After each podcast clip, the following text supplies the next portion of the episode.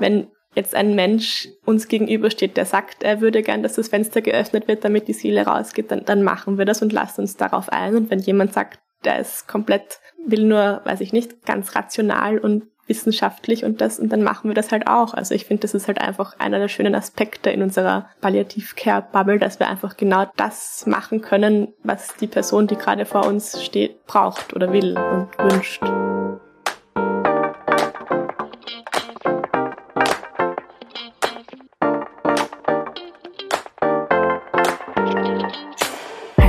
Herzlich willkommen zu Hochpalliativ, dem Podcast durch die Höhen und Tiefen der Palliative Care in Österreich. Ich bin Eva, Professorin für Palliativmedizin und neben mir sitzt Lea, Palliativmedizinerin in Ausbildung. Hallo Lea. Hallo Eva. Wir befinden uns an unterschiedlichen Punkten in unserer Karriere, aber wir teilen eine Leidenschaft, nämlich mit so vielen Menschen wie möglich über Palliativcare zu reden. Und heute erweitern wir das ein bisschen, indem wir über Literatur sprechen, die mit Palliative Care zu tun hat oder die mit den Themenbereichen Sterben, Tod, Lebensende, Erkrankung zu tun hat. Das klingt jetzt auf den ersten Blick vielleicht nicht sehr einladend, doch wir würden gerne über ein paar Bücher sprechen, die uns in Erinnerung geblieben sind und die wir aus unserer Perspektive vorstellen möchten.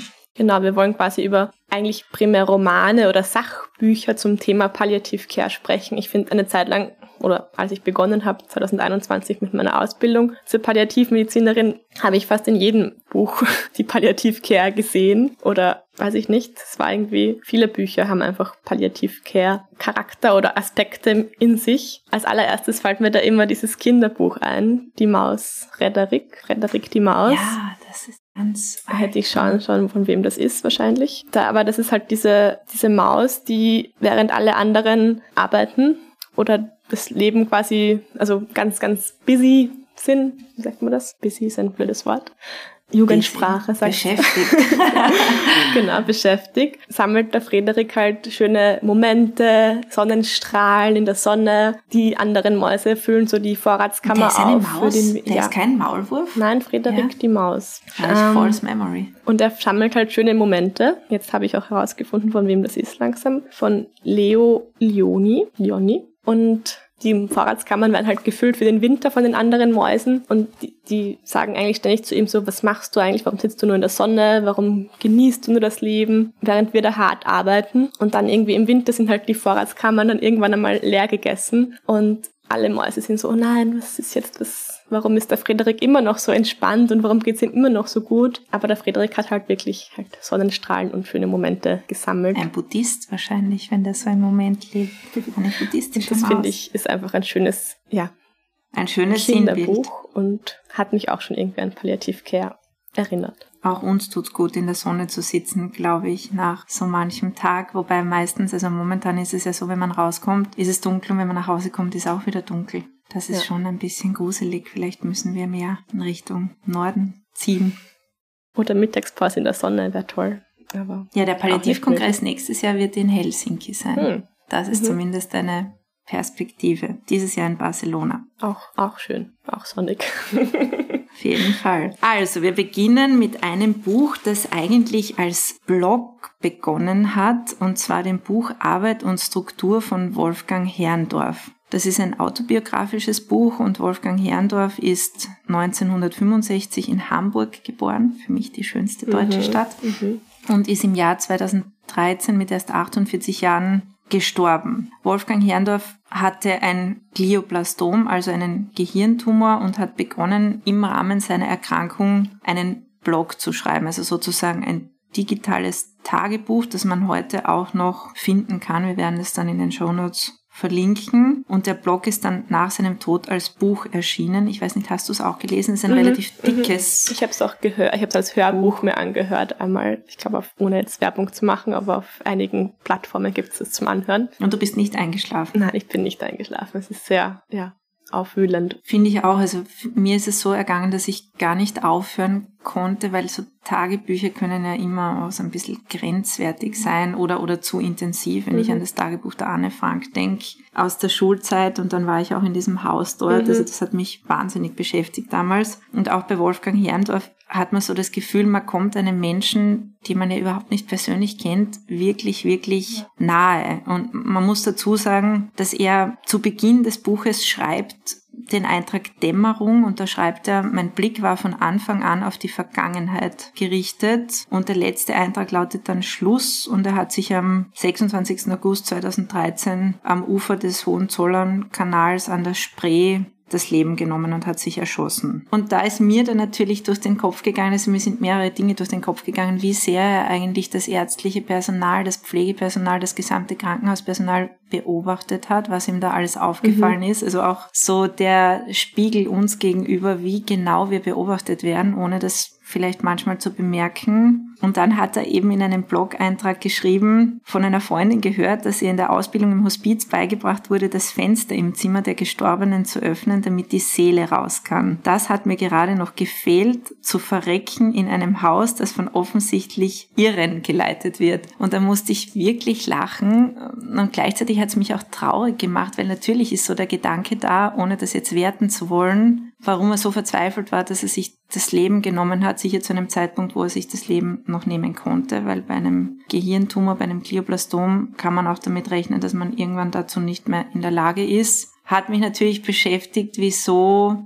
ihm dieser ganze Hospiz- und Palliativbereich offensichtlich sehr suspekt war. Und da möchte man ihm gerne zurufen, um es mit unserem Bundespräsidenten Alexander van der Bellen zu sagen, so sind wir nicht, also lauter Ihre. ja äh, obwohl wir Fenster, glaube ich, gerne öffnen, wenn wir dürften. Wir dürfen im AKH eigentlich gar nicht, weil wir so hoch oben sind.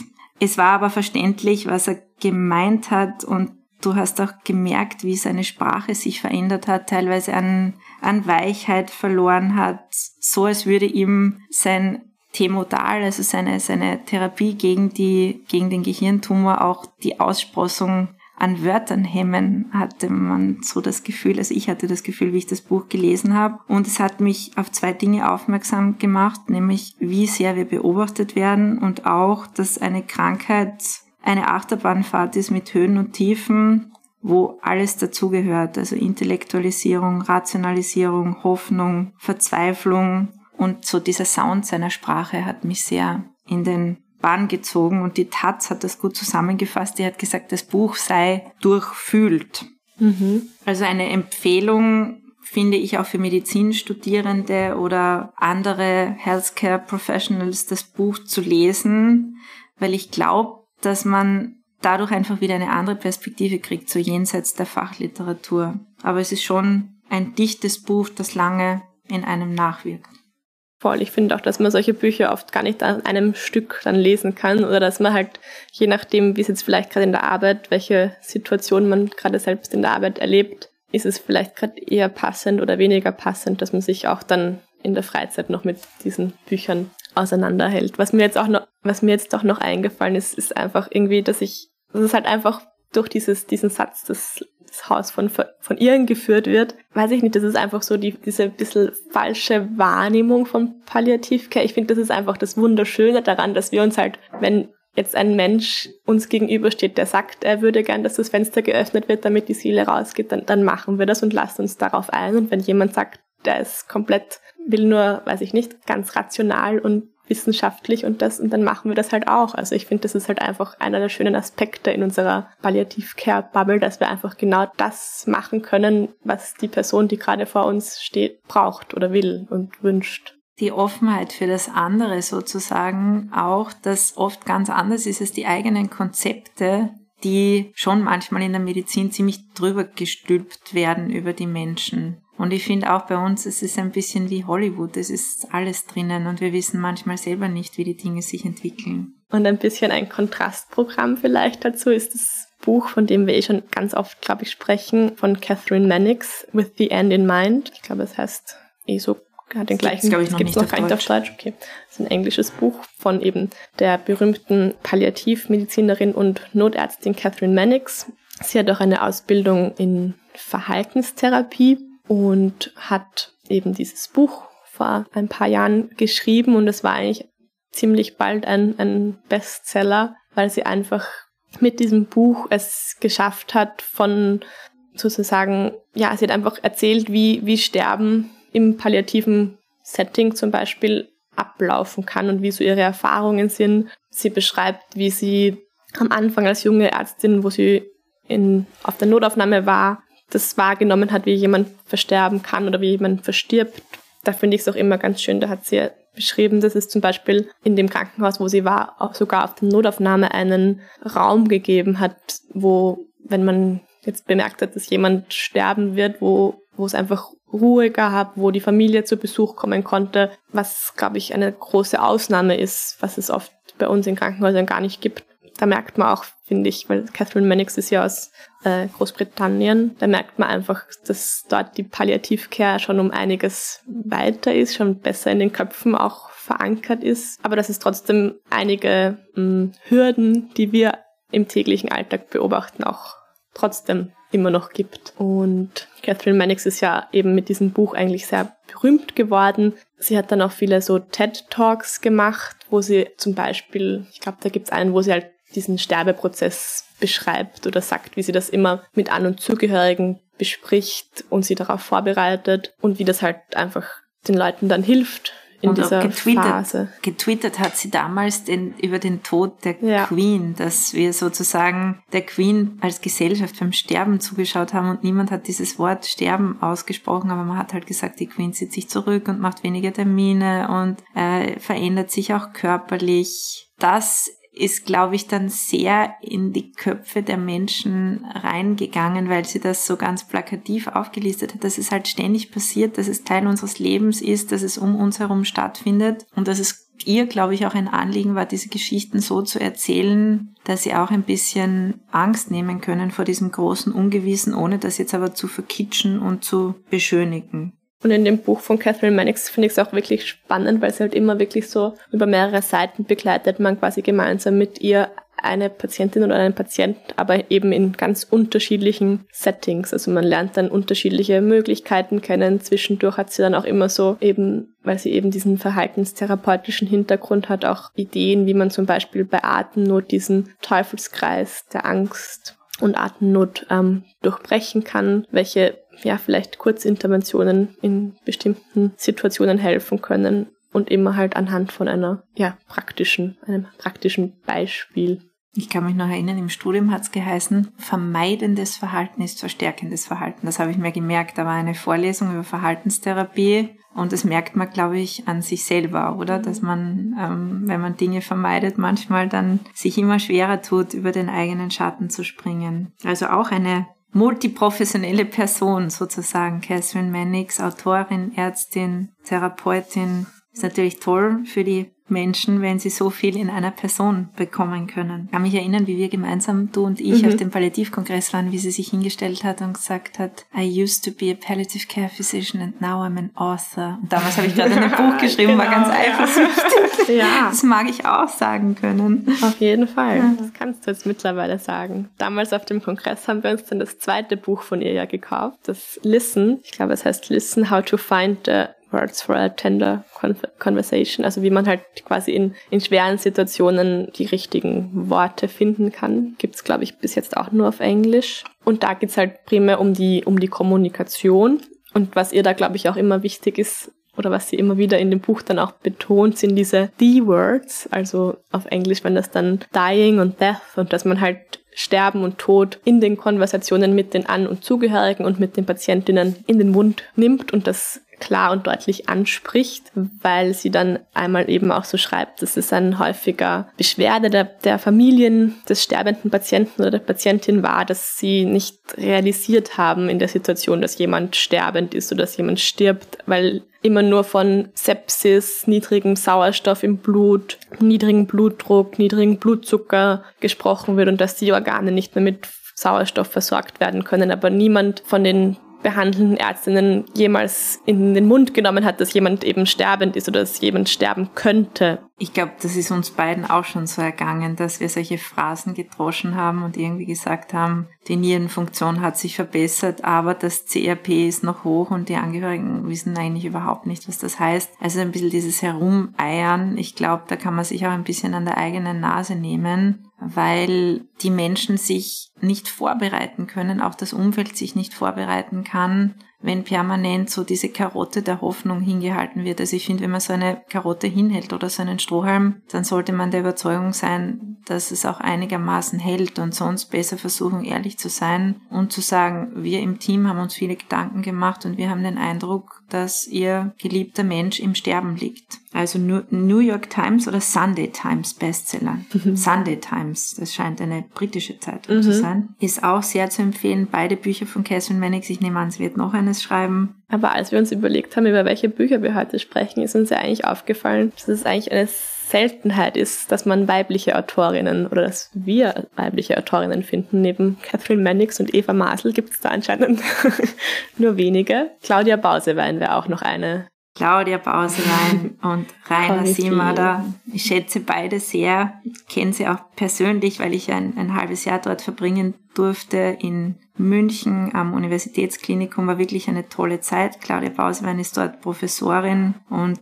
hat den Lehrstuhl für Palliativmedizin in München, Großhadern und Rainer Simmer, da ist ein Physiotherapeut, der auch am King's College gearbeitet hat. Nicht am King's College, Entschuldigung, im Cicely Saunders Hospice. Wie heißt's? Danke. Ähm, St. Thomas. St. Thomas Hospice, Hospice. danke schön. Und der Rainer hat persönlich erzählt, dass dort der, der Gym sozusagen, also dieser Gymnastikraum oder Turnsaal, ich weiß nicht, wie man das jetzt korrekt sagt, eigentlich der beliebteste Ort war. Und ich bin schon mal dort gewesen, habe das wirklich gesehen. Schon toll, in, in dieser Wiege auch mal gewesen zu sein. Und er hat dort gearbeitet. Gemeinsam mit Claudia Bausewein haben die beiden das Buch geschrieben, 99 Fragen an den Tod. Was, glaube ich, ganz gut ist, so diese klassischen Fragen, es sind ja oft die simplen Fragen, die immer wieder gestellt werden. Wie können wir uns auf Sterben und Tod vorbereiten? Ein Sachbuch, ein Ratgeber, der unterstützt, über das Unvermeidliche zu sprechen. Und jedes Buch hat ja den Vorteil, dass man es wieder zuklappen kann, so wie man den Podcast auch einfach abdrehen kann, wenn es zu viel wird oder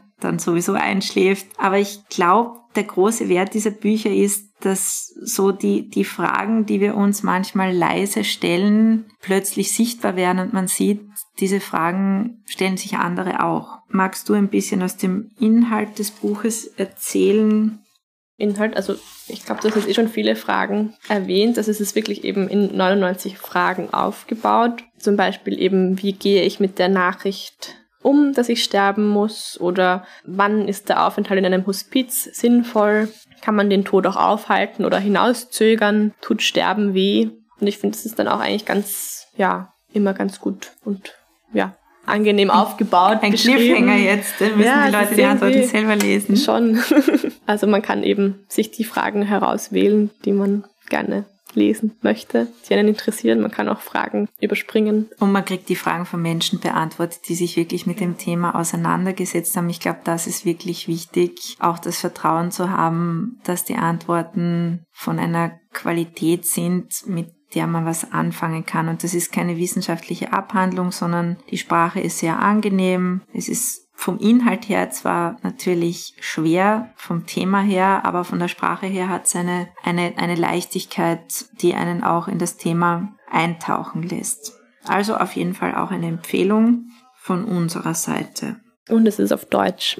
Das, das ist stimmt. auch ein, ein Vorteil vielleicht. Ein anderes Buch, das mich irgendwie am Beginn meiner Ausbildung ein bisschen oder äh, geprägt hat, würde ich jetzt sagen, ist The Last Lecture von Randy Pausch. Das hat mir damals ein Oberarzt empfohlen. Es gibt's, es ist auch auf Englisch, aber es gibt auch diese Last Lecture quasi als, als YouTube-Video. Also das ist von einem Professor, wo ich jetzt nicht genau weiß, also den Randy Pausch eben.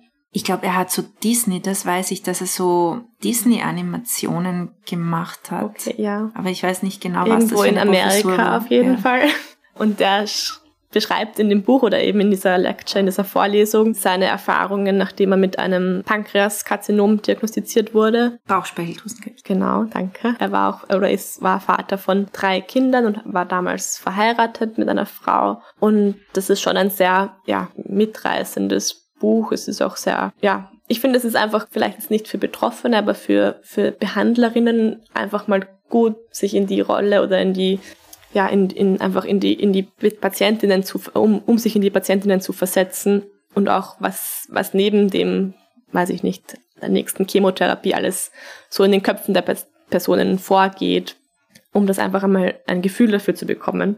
Die andere Perspektive. Ich, ich kenne nur das Video, ich kenne das Buch nicht. Ich kann mich erinnern, dass er in dem Video, glaube ich, Liegestütze macht und sagt, wie fit er eigentlich ist und mhm. dass seine Prognose aber so ungefähr ein, ein Jahr mhm. ist. Ich glaube, er ist zu Hause gestorben, mhm. wenn ich mich ja. richtig erinnere. Und du siehst halt, wie er diese Lecture hält, schaut er eigentlich noch ganz gesund aus und hat aber eine unglaubliche Klarheit, was das Thema betrifft, so dass man es fast gar nicht glauben kann, dass er dem mit so einer gewissen Gelassenheit auch entgegengeblickt mhm. hat.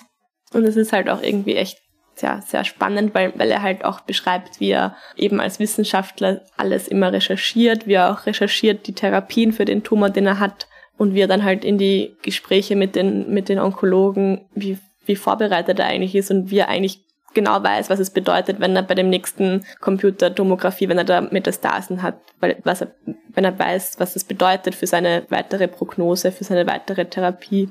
Er hat es, glaube ich, auch hergezeigt, die Bilder, mhm. oder? Von dem genau. CT-Scan. Ja. ja. Vielleicht können wir das Video verlinken in den Show Notes für diejenigen, die sich das ansehen möchten. Ich finde es auch sehr wertvoll in der, in der Ausbildung, sich das anzuschauen. Mhm. Genauso wie du gesagt hast, dieser Perspektivenwechsel. Man kann natürlich nicht sich hineinfühlen in einen Menschen. Es wäre auch vermessen zu sagen, ich weiß, wie es ihnen geht und, und ich kann maximal sagen, ich fühle mit ihnen, aber ich fühle wie sie. Das geht wahrscheinlich sowieso nicht aber diese andere Perspektive mal zu bekommen und auch den, genau wie du sagst, diesen Einblick, der Mensch hat ja auch ein Privatleben, der hat Familie, da geht es um, um Abschied nehmen, da geht es um so viele Dinge, die parallel ablaufen, während man gegen die Erkrankung sozusagen kämpft und Behandlungen macht. Haben wir noch ein Buch? Geht sich noch ein Buch aus? Oder? Ich würde sagen, eines geht sich vielleicht noch aus. Dann haben wir schon eine lange Leseliste aufgegeben. Mhm. Vielleicht nur kurz als Zwischeninfo. Ich habe mich ein bisschen in einen Podcast verliebt, muss ich sagen. Der heißt Das Lesen der anderen. Leider war jetzt offenbar vor kurzem die letzte Folge, also wurde die letzte Folge online gestellt und zwar ein Interview mit TC Boyle. Es lohnt sich auch, das anzuhören und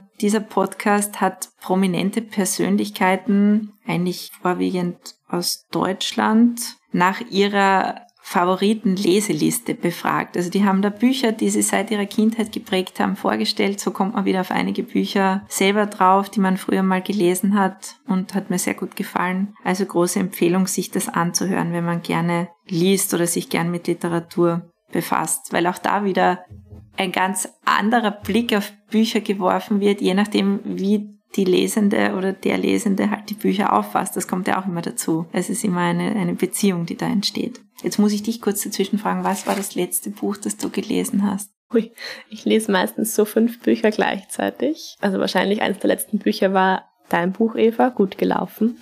ähm, eine Ehre. Dann lese ich gerade auch die patriarchale Belastungsstörung das ist auch eher so ein Sachbuch. Das ist mir jetzt gerade peinlich, weil mir die Autorin nicht einfällt, aber eine ganz berühmte Österreicherin. Ich habe von dem Buch noch nie gehört, muss ich ehrlich sagen, aber es klingt sehr spannend.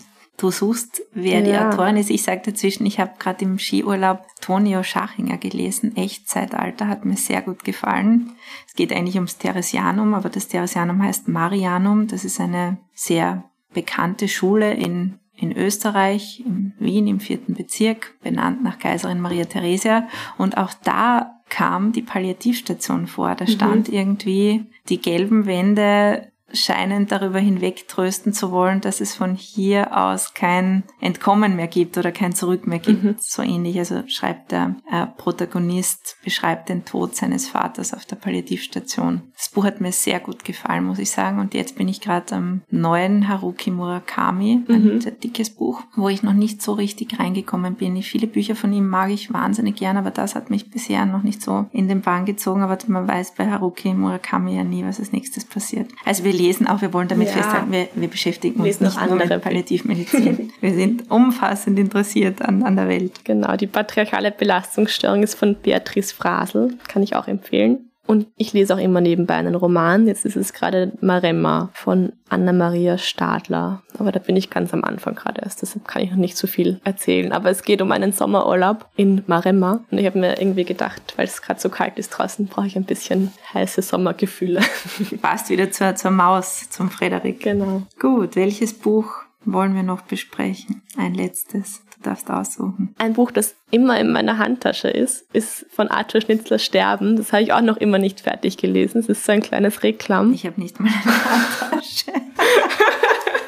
Jetzt habe ich immer so, keine Ahnung, für kurze Zugfahrten oder so mit und da lese ich halt echt einfach nur so rein eher. Aber ich finde es eigentlich immer ganz schön. Ich mag Arthur Schnitzler irgendwie sehr gerne. War auch Arzt, muss mhm. man sagen. Und es geht, es ist irgendwie so ein Buch, das sehr die Ambivalenz des Sterbenden irgendwie für mich darstellt. Also es geht um den Felix, glaube ich, der an einem, einer terminalen Erkrankung leidet und seine Lebensgefährtin, die Marie. Und irgendwie geht es immer wieder darum, dass Felix ein bisschen hypochondrisch veranlagt ist und er möchte auch seine Lebensgefährtin oder seine, seine Partnerin irgendwie in den Tod mitnehmen und dann wieder doch nicht. Und ja, ich finde, es ist auch sehr gut beschrieben, so einfach, wie man mit terminalen Situationen umgehen kann, wie er damit umgeht, dass er dann noch auf Sommerfrische sozusagen fährt mit seiner Freundin und dass es irgendwie immer wieder die Hoffnung gibt, dass es doch noch eine Therapie gibt, um ihm, ja, ihn zu retten sozusagen. Das hat sich bis heute, glaube ich, so gehalten. Arthur Schnitzler selbst ist 1931 gestorben. Er war 69 Jahre alt und ist an den Folgen einer Hirnblutung gestorben und er hat in seiner Verfügung für den Fall seines Todes bestimmt Herz Herzstich, Rufzeichen, keine Grenze, Begräbnis letzter Klasse, das durch Befolgung dieser Bestimmungen erübrigte Geld ist Spitalzwecken zuzuwenden, keine Trauer tragen nach meinem Tod, absolut keine. Und liegt in Wien auf dem Zentralfriedhof mhm. begraben, also für alle Besucherinnen und Besucher von Wien, der Zentralfriedhof lohnt sich wirklich, da kann man,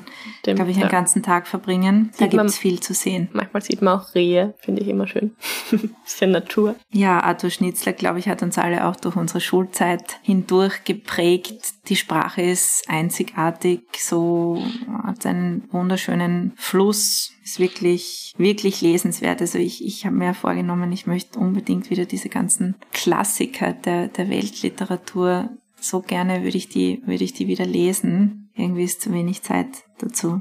Stimmt. Aber manche gibt es zum Glück auch als Hörbücher oder Hörspiele. Ja, es war sicher nicht die letzte Folge, in der wir darüber sprechen, was wir gelesen haben oder gerne lesen. Vielleicht hat ja auch jemand irgendwelche Empfehlungen, Tipps vielleicht von weiblichen Autorinnen. Bei Fragen oder Anregungen schreibt uns wie immer gerne unter hochpalliativ.meduniwien.ac.at und folgt uns auch gerne auf Instagram. Danke, tschüss, baba.